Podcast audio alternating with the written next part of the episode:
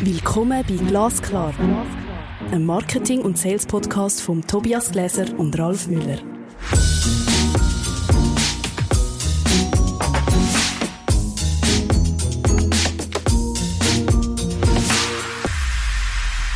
Hallo Tobias. Hallo Ralf. Folge 42.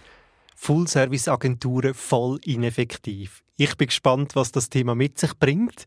Ähm, ich denke wieder da müssen wir mit der ersten wichtigsten Frage anfangen, und zwar, was ist denn eigentlich eine Full-Service-Agentur? Was verstehst du unter einer Full-Service-Agentur, Ralf? Eine Agentur, die behauptet, dass sie alle Kommunikationskanäle bespielen kann und alle äh, Disziplinen, die es gibt, ähm, gemeinschaftlich pointiert gewährleisten kann.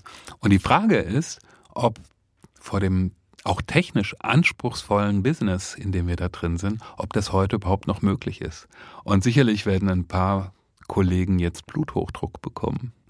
Das Spannende ist eigentlich, oder die Frage ist, was ist Full was ist Full Service? Also was tut man so sagen, das gehört zum grundlegenden Full Service Angebot. Also ist das Marken, Webentwicklung, ist das Thema Suchmaschinenmarketing, ist das Influencer Marketing, E-Mail Marketing, sind das ganze Werbekampagnen? Also ich glaube, das ist mal so ein bisschen die Frage, oder was verstehe ich überhaupt unter Full Service? Ich glaube, da hat auch nicht jede und jede die gleiche Auffassung davon. Ähm, was hätten die deiner Meinung nach bis anhin eine Full Service Agentur auszeichnet? Also was ich ähm eine Disziplin, die ich ziemlich gut finde, ist dieses 360-Grad-Denken. Also, dass ich tatsächlich jemanden habe, der für ein Unternehmen verantwortlich ist und die den gesamten Horizont ähm, mit einbezieht, den es da gibt, der ja, wie wir gerade auch schon beschrieben haben, relativ weit ist. Also eigentlich eine Full-Service-Agentur ähm, sagt, wir sind ein One-Stop-Shop für Marketing, Kommunikation und Werbung. Also das heißt, ein Unternehmen braucht eigentlich nur eine Agentur, die bietet das volle Programm an und damit ist das Problem gelöst oder fällt erst damit an. Das kann natürlich sein. Also das bedeutet, dass ich ein klares Bewusstsein von der Marke habe, wie sie funktioniert. Ich habe ein Bewusstsein darüber, wie ein Produkt aus der Marke heraus am Markt gut zurechtkommt und ähm, noch wahnsinnig viele andere Disziplinen. Und die Theorie ist ja, oder die Frage, die wir uns heute stellen, ist ja, geht das überhaupt gar, überhaupt noch heute? Also ist es alles viel zu komplex? Und mein ganz persönlicher Gedanke darin ist auch, wenn ich Kommunikationsmaßnahmen lanciere, brauche ich immer eigentlich eine gemeinsame Idee, auf die alle einzahlen oder ein gemeinsames Ziel. Und das muss ich sagen, sehe ich immer seltener. Kann jetzt sein, dass mein Blick getrübt ist, aber ähm, das kann man besser machen, habe ich immer das Gefühl. Bevor wir, also ich glaube, wir haben beide sehr dezidierte Meinungen zu dem Thema. Ähm, Vielleicht haben wir da zuerst so ein bisschen, du hast äh, Pro- und Contra-Zitat sozusagen zusammengestellt, oder? Also Zitat, wo eben pro Full-Service-Agentur sprechen und Zitat, wo dagegen sprechen. Vielleicht können wir mal damit durchgehen und das so ein bisschen als Inspiration oder als Gedankenhilfe ähm, dazu nehmen. Ja, es gibt da zum Beispiel eine Äußerung, was ich sehr interessant finde, sind meistens von doch auch größeren Agenturen, wo den Geschäftsführern ähm, oder Kommunikationsverantwortlichen, ähm, die die Zitate lanciert haben. Spezialisten-Silos bergen inhaltlich und organisatorisch ein gewisses Risiko. Kunden agieren zunehmend vernetzt, parallel, eben gleichzeitig auf mehreren Kanälen. Also was sich da widerspricht, ist das Spezialistentum, ähm, was ja per se in den Unternehmen wahrscheinlich vorhanden ist und die Vielzahl von Kanälen, die ich ähm, zu bedienen habe. Was, was denkst du? Also das Zitat würde ja eigentlich auch wieder für die Full-Service-Agenturen sprechen, die ja genereller unterwegs sind, oder? Und gegen eigentlich spezialisierte Agenturen, die wieder in gewissen Fachsilos sind. Oder nicht? Ja, absolut. Absolut. Also eigentlich ähm, ist es ein Pro, ist es ein Plädoyer für die Full-Service-Agentur. Und dem kommt die Frage natürlich, lenkt das Spezialistenwissen, wo eine Full-Service-Agentur hat, überhaupt noch aus mit der Halbwertszeit von Wissen? Also kann ich überhaupt ähm, ein gewisses Level von ähm, disziplinspezifischem Wissen überhaupt aufrechterhalten und in die Vertiefung bringen, wo es dann eben auch der Kunde, das Unternehmen, das mich beauftragt, ähm, auch bedingt.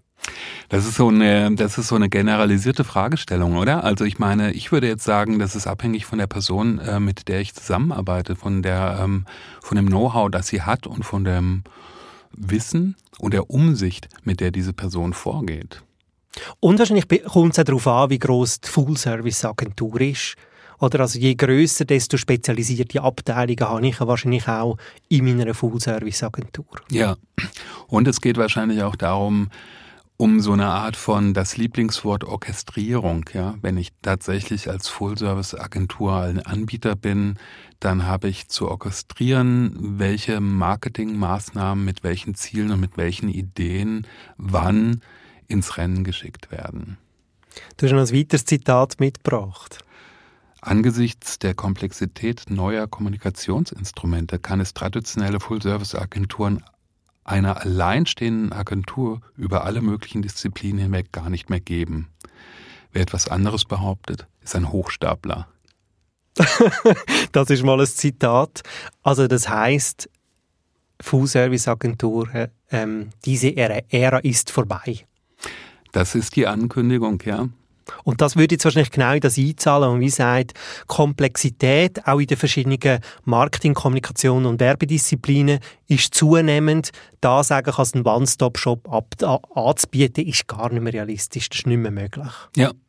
Und vertiefend dazu gibt es noch ein weiteres Zitat. Das heißt dann, jede zusätzliche Agentur erhöht den Steueraufwand und nicht jeder Kunde kann es reibungslos steuern da wird natürlich ähm, das Problem tatsächlich auch wieder auf die Kundenseite zurückgegeben. Wenn ich jemanden habe, der unterschiedlichste Agenturen mit unterschiedlichsten äh, Spezialisierungen steuern kann, dann könnte das gut funktionieren.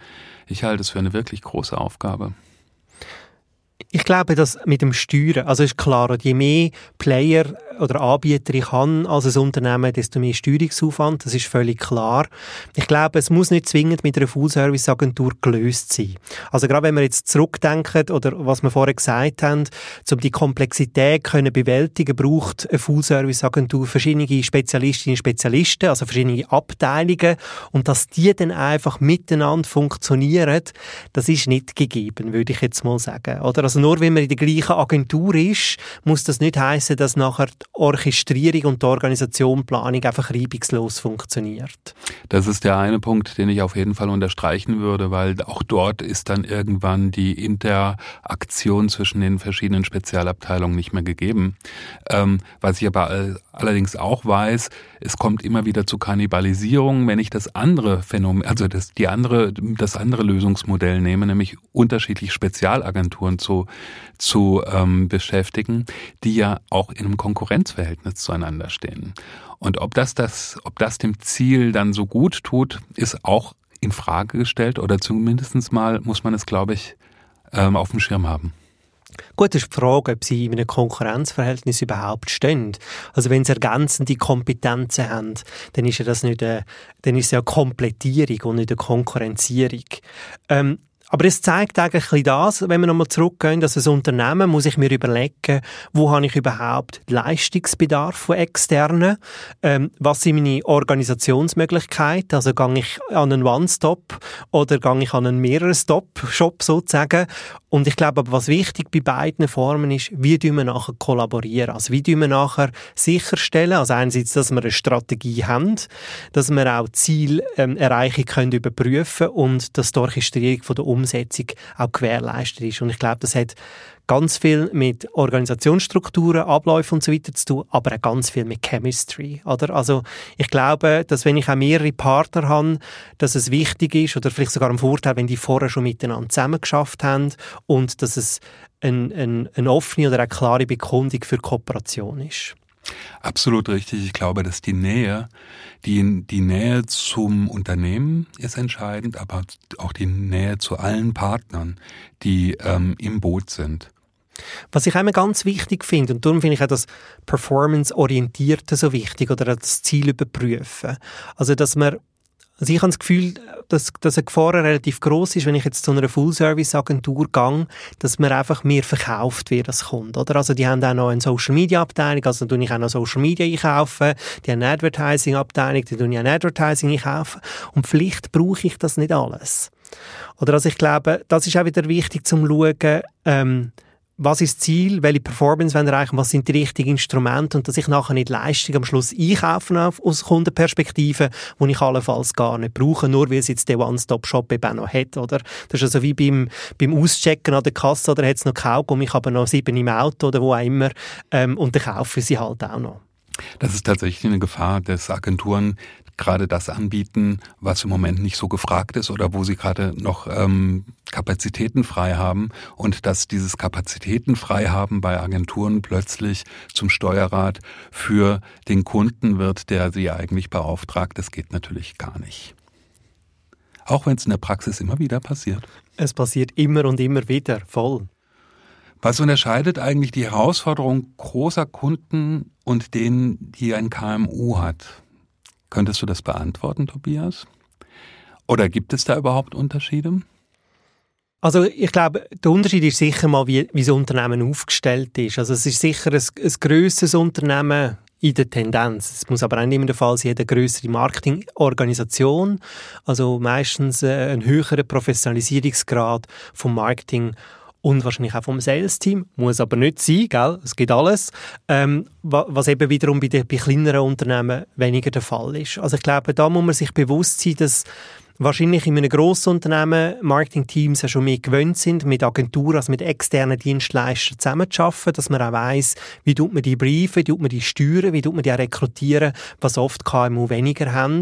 Ähm, also die fehlt ein bisschen der Erfahrungsschatz. Und ich glaube, dort ist auch ein bisschen der Hund begraben. Wir haben ja schon eine Episode über das Thema Briefing gemacht. Also wie tue ich überhaupt die richtige Agentur oder die richtige Agenturen selektieren? Wie tue ich sie briefen? Und wie weiß ich denn, dass auch die Zusammenarbeit wirklich gut funktioniert hat? Also das heißt, die Größe macht nicht wirklich einen Unterschied? Ich würde ehrlich gesagt sagen, nein. Ich glaube, es ist mehr die Frage, wie ist das Unternehmen aufgestellt? Personell, organisatorisch? Was sind auch die finanziellen Möglichkeiten und logischerweise, um was geht es im Marketing? Oder also, was für Märkte ich bespiele? Bin ich im B2B-Bereich, B2C-Bereich ähm, etc.? Also ich glaube, mehr diese Rahmenbedingungen spielen eine Rolle als alleinig die Anzahl Mitarbeitende von einem Unternehmen. Hm. Was glaubst du, wenn ich eine Full-Service-Agentur bin? Welche Probleme bekomme ich am wenigsten gelöst? Ich habe den Eindruck, aber das ist eine sehr persönliche Meinung, dass man immer ein bisschen Tendenz hat zum Wasserkopf aufbauen. Also, dass man, dass man wahrscheinlich, wenn man das Gesamtpaket anschaut, das Return Invest nicht gleich optimal ist, wie wenn man mit einem Konglomerat von spezialisierten Agenturen zusammenarbeitet. Also das ist mein Eindruck, aber ich glaube auch, das ist sehr, sehr äh, agenturabhängig. Äh, Oder ich glaube auch etwas, was im seltensten Fall wirklich der Fall ist, dass ein Stop sozusagen alle Leistungen auch wirklich anbietet, die ich brauche. Oder also, ähm, je nach, nach Branche, je nach Geschäftsmodell brauche ich andere Marketingaktivitäten, äh, Kommunikation und Werbeumsetzungen. Und dass ich jetzt gerade One-Stop finde, wo genau die Spezialisierung auf das, auf die verschiedenen Instrumente hat, bezweifle ich ehrlich gesagt. Was ist deine Meinung zu dem? Ja, ich, ähm, ich glaube schon, dass es solche Unternehmen gibt. Ich glaube auch schon, dass es funktionieren kann. Ich würde, ich würde wieder zurückgehen an den Punkt, wo wir schon mal im Gespräch waren. Es kommt auf die Person an, die das Ganze koordiniert. Es kommt auf deren Umsicht und deren Wissen an und deren ähm, Kraft, sich unter Umständen auch durchzusetzen.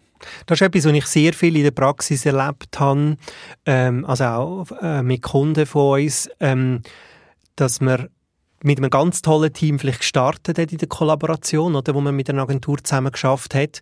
Und dann hat es Wechsel gegeben und am Schluss sind Leute da gewesen, die weder Kompetenzen hatten, noch wo das historische Wissen über den Case hatten.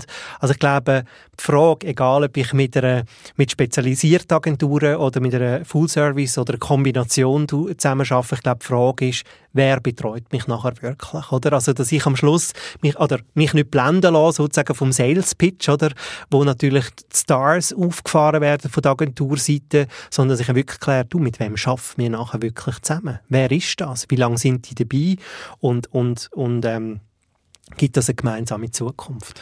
Finde ich sehr spannend, was du gerade sagst. Es funktioniert dann ja wie ein Abbruch, wenn da plötzlich die verantwortliche Marketingperson ähm, weggeht oder ähm, wechselt oder was auch immer, wo du praktisch dann ähm, das ganze Ding nochmal neu aufbauen musst, weil der Nachfolgerin oder die Nachfolger haben was anderes im Kopf, als du bisher ausgebrütet hast. Und ich glaube, das ist noch eine echte Herausforderung. Also den Case habe ich selber sogar schon, als ich auf Kundenseite war, erlebt, ähm, wo ich mit einer Full-Service-Agentur zusammengeschafft habe, ähm, wo wirklich das Projektleitungsteam gewechselt hat. Nachfolger sind es hat keine Dokumentation gegeben. Also die Nachfolgerinnen und Nachfolger haben kein historisches Wissen gehabt. Den ganzen Wissenstransfer habe ich als Kunde müssen machen und das finde ich ehrlich gesagt kann es einfach nicht sein, oder? Also ich denke, eine Agentur muss so organisiert sein, dass nahtlose personelle Wechsel auf, auf ihrer Seite können stattfinden und das Wissen auch übergeben wird. Also das kann nicht sein, dass ich das wieder zurück an den Kunden outsource, dass er muss, das muss gewährleisten. Und ich glaube, wenn man dort vorher ein bisschen genauer gecheckt hat, wie ist die, wie ist die Organisation aufgebaut. Im Nachhinein haben wir gemerkt, haben unglaublich klasse ähm, Fluktuationen. Also man hätte das wahrscheinlich im Voraus schon gewusst und man hat sich einfach nur rein von der Idee blenden lassen und hat eigentlich nicht so hinten dran geschaut, wer, wer ist denn in dieser Organisation, mit wem tut man nachher auch kooperieren. Das ist ganz wichtig. Das heißt, da ist die Agentur auch in der Verantwortung, ja, mögliche Wechsel abfedern zu können. Genau, und ich würde das definitiv sehr dezidiert klären, mit wem schaffen wir zusammen, wie schaffen wir zusammen, was sind Kommunikationswege, wie wird dokumentiert, wie tun wir, äh, wie tun wir planen? Und so weiter. Dass eben wirklich der Teil, wie organisieren wir uns, ein genau durchleuchtet werden. Und schauen, was ist der Professionalisierungsgrad auf der Agenturseite. Ich würde gerne noch ein anderes Thema ansprechen, und zwar, wie bekomme ich denn, wenn ich jetzt nicht die Full-Service-Agentur in Anspruch nehme, sondern tatsächlich verschiedene Spezialagenturen, wie bekomme ich es denn ähm, auf die Reihe, dass die alle demselben Ziel folgen, einerseits, und andererseits das mögliche ähm, Konkurrenz, mögliches Konkurrenzdenken eher sich in so eine Koalitionsfähigkeit verwandelt. Da bist du jetzt wahrscheinlich in unserem Geschäftsmodell gerade gelandet. Also das ist ja unsere Aufgabe. Also wir sind spezialisiert auf Digital Marketing und Sales, wirklich auf das Thema Strategie, strategische Ausrichtung und nachher die Orchestrierung mit Partnerinnen und Partnern und also es ist natürlich ein bewährtes Partnernetzwerk. Also die, äh, die verschiedenen Unternehmen, wo wir, wo wir kooperieren, die sind spezialisiert auf ihre Disziplin, die sind sich gewöhnt zu kooperieren und Klammern sozusagen machen mehr. Also das heißt, wir machen eigentlich rein performanceorientierte und neutrale Beratung. Oder? Wir schauen wirklich, wohin geht's, was braucht das Unternehmen und tun das nachher hinten zusammenstellen. Und ich glaube, die Eingespieltheit, das ist ganz wichtig. Also, dass man gern und gewöhnt ist, zusammenzuspielen. Und etwas Zweites, also neben so den ganzen Wertethemen, also dass man auch Wert auf, auf der gleichen Wertebene miteinander unterwegs ist, also dass man einen kulturellen Fit hat, aber auch dass Prozess mit Partnern eben auch abgestimmt sind. Also das klärt ist, wie findet ein Briefing-Prozess statt, wie wir dokumentieren, wie findet Abnahme statt und so weiter. Ähm, das hilft extrem am Schluss im Kunden oder der Kundin, wenn das eben schon bereits etabliert ist. Ich glaube so, oder? Also, es, also wir sind sozusagen der Partner, wo, wo den Stern setzt, wo Zielrichtung vorgeht und der tut man eigentlich das Dreamteam sozusagen zusammenstellen, wie man dann zu dem Stern ankommen oder wie man dort anreisen. Genau. Weiß das Dreamteam das auch? Das Dreamteam weiß das ganz klar von Anfang an. Also es ist auch eine Voraussetzung und ich finde das spannend, weil eben, vielleicht, darum haben wir das vorher gesagt, mit dem Konkurrenzieren. Auf den ersten Blick können wir das vielleicht meinen, aber nein, es ist eine ultimative Komplettierung und es ist eigentlich ein Bekenntnis zueinander. Dass man sagt, wir wollen zusammenarbeiten, wir nicht alles können und ihr auch nicht alles könnt. Also es ist wirklich eine, eine Verbindung von, von Kräften und, und nicht ähm, ein Kannibalisieren voneinander. Ich habe noch etwas Spannendes vorbereitet gemacht für, für, für die Episode. Und zwar habe ich den Chat GPT gefragt, ähm, die grössten Herausforderungen von Full-Service-Agenturen. Äh, wenn wir da durchspielen. Ja, super. ich, ich, oder ich glaube, nach unserer Episode zum ChatGPT bin ich äh, äh, motiviert, da immer wieder mal rein zu schauen. Und zwar eins Problem oder eine Herausforderung ist das integrierte Management von verschiedenen Projekten und Kunden. Das ist ein bisschen das, was wir jetzt gerade vorher gesagt haben. Oder? Wie, du ich, wie du ich das orchestrieren? Dann etwas weiteres. War das jetzt eine Antwort? Das war eine Antwort, gewesen, genau. Okay. Also eine der grössten Herausforderungen von Full-Service-Agenturen ist das integrierte Management von verschiedenen Projekten und Kunden. Also auch das Ressourcenmanagement auf Full Service, also das ist sicher ein Challenge als Full Service Agentur. Wie kann ich mein gesamtes Team dauerhaft voll ausgelastet haben? Und das wie soll ich sagen, das verleitet halt ein bisschen für Hard-Selling von Leistungen, die der Kunde nicht zwingend braucht. Der zweite Punkt, die zweite Herausforderung ist das Erhalten von einer hohen Qualität bei allen Leistungen. Warum ist das eine Herausforderung deiner Meinung nach? Naja, weil ähm, das ist, glaube ich, ähm, fast schon, das beantwortet sich schon fast von alleine, ähm, wenn ich mit Mittelmaß geben wir uns nicht zufrieden, ganz kurz gesagt. Und, äh, das ist der siebte Punkt, ich glaube, wir gehen jetzt noch nicht alle durch, Konkurrenzfähigkeit gegenüber spezialisierten Agenturen. Was heißt das? Also das heißt, dass ich mein eigenes Angebot immer wieder so scharf einstelle, dass ich äh, gegenüber meinen Konkurrenten einen Schritt weiter bin. Genau, also ich glaube, das ist ja die, wie soll ich sagen, das Dilemma zwischen ähm, breitem oder Generalisten-Know-how versus spezialisiertem Know-how. Ist klar, oder? Also wenn ich jetzt beispielsweise ähm, auf TikTok spezialisierte Agentur habe, die sich tagtäglich nur mit TikTok auseinandersetzt und ich bin jetzt eine Full-Service-Agentur, gross und ich mache eine Kampagne und in dem Kampagnenmix findet TikTok auch eine Rolle und ich habe irgendwie zwei Leute in, in, in der ganzen Organisation, die sich mit dem auseinandersetzt, ist ja klar, dass das spezialisierte Wissen nicht in die gleiche Tiefe kann gehen, weil es nicht den gleichen Fokus hat. Und ich glaube, das ist so ein bisschen ähm, ja, das Konkurrenzfähigkeitsthema. Verstehe. Gibt, hat GPT-3 noch andere schlaue Antworten gegeben? Das ist auch noch spannend. Die Erhaltung von einer ausgewogenen Work-Life-Balance fürs Team. Und das ist etwas, wo wir sehr viel sehen, also allgemein in der Agenturlandschaft, dass ähm, ja, die Leute auch erschöpft sind, also dass man sehr viel schafft in ganz vielen Agenturen und ich glaube, da muss man sicher auch das Geschäftsmodell Agentur nochmal anschauen, aber das hat jetzt nicht, wie soll ich sagen, einen direkten Einfluss auf, auf die Kundin oder Kunden, die Leistung von einer Agentur bezieht, aber das ist vielleicht auch etwas, was sich lohnt anzuschauen, oder? Was ist so das Energy-Level von meinem betreuenden Team und sind die irgendwie 24-7 am Arbeiten oder, oder ist das ein, ein, ein zeitgemäßes und gesundes Arbeitsverhältnis? Tobias, das wäre ein weiteres Thema, oder? für einen eigenen Podcast. Du meinst Work-Life-Balance von einem Marketing-Team? Ja. Absolut, können wir aufnehmen da auf, die Themenliste. ich würde sagen, das ist ein guter Abschluss und wir tun doch gerade schon die nächste Episode anteasern. Die Episode 43 Marketing für Anwälte mit Nadine Julien von MME. Krass. Und ich glaube, die wird auch einiges über äh, Marketing von Dienstleistungsunternehmen erzählen es wird auf jeden Fall spannend. Ich freue mich.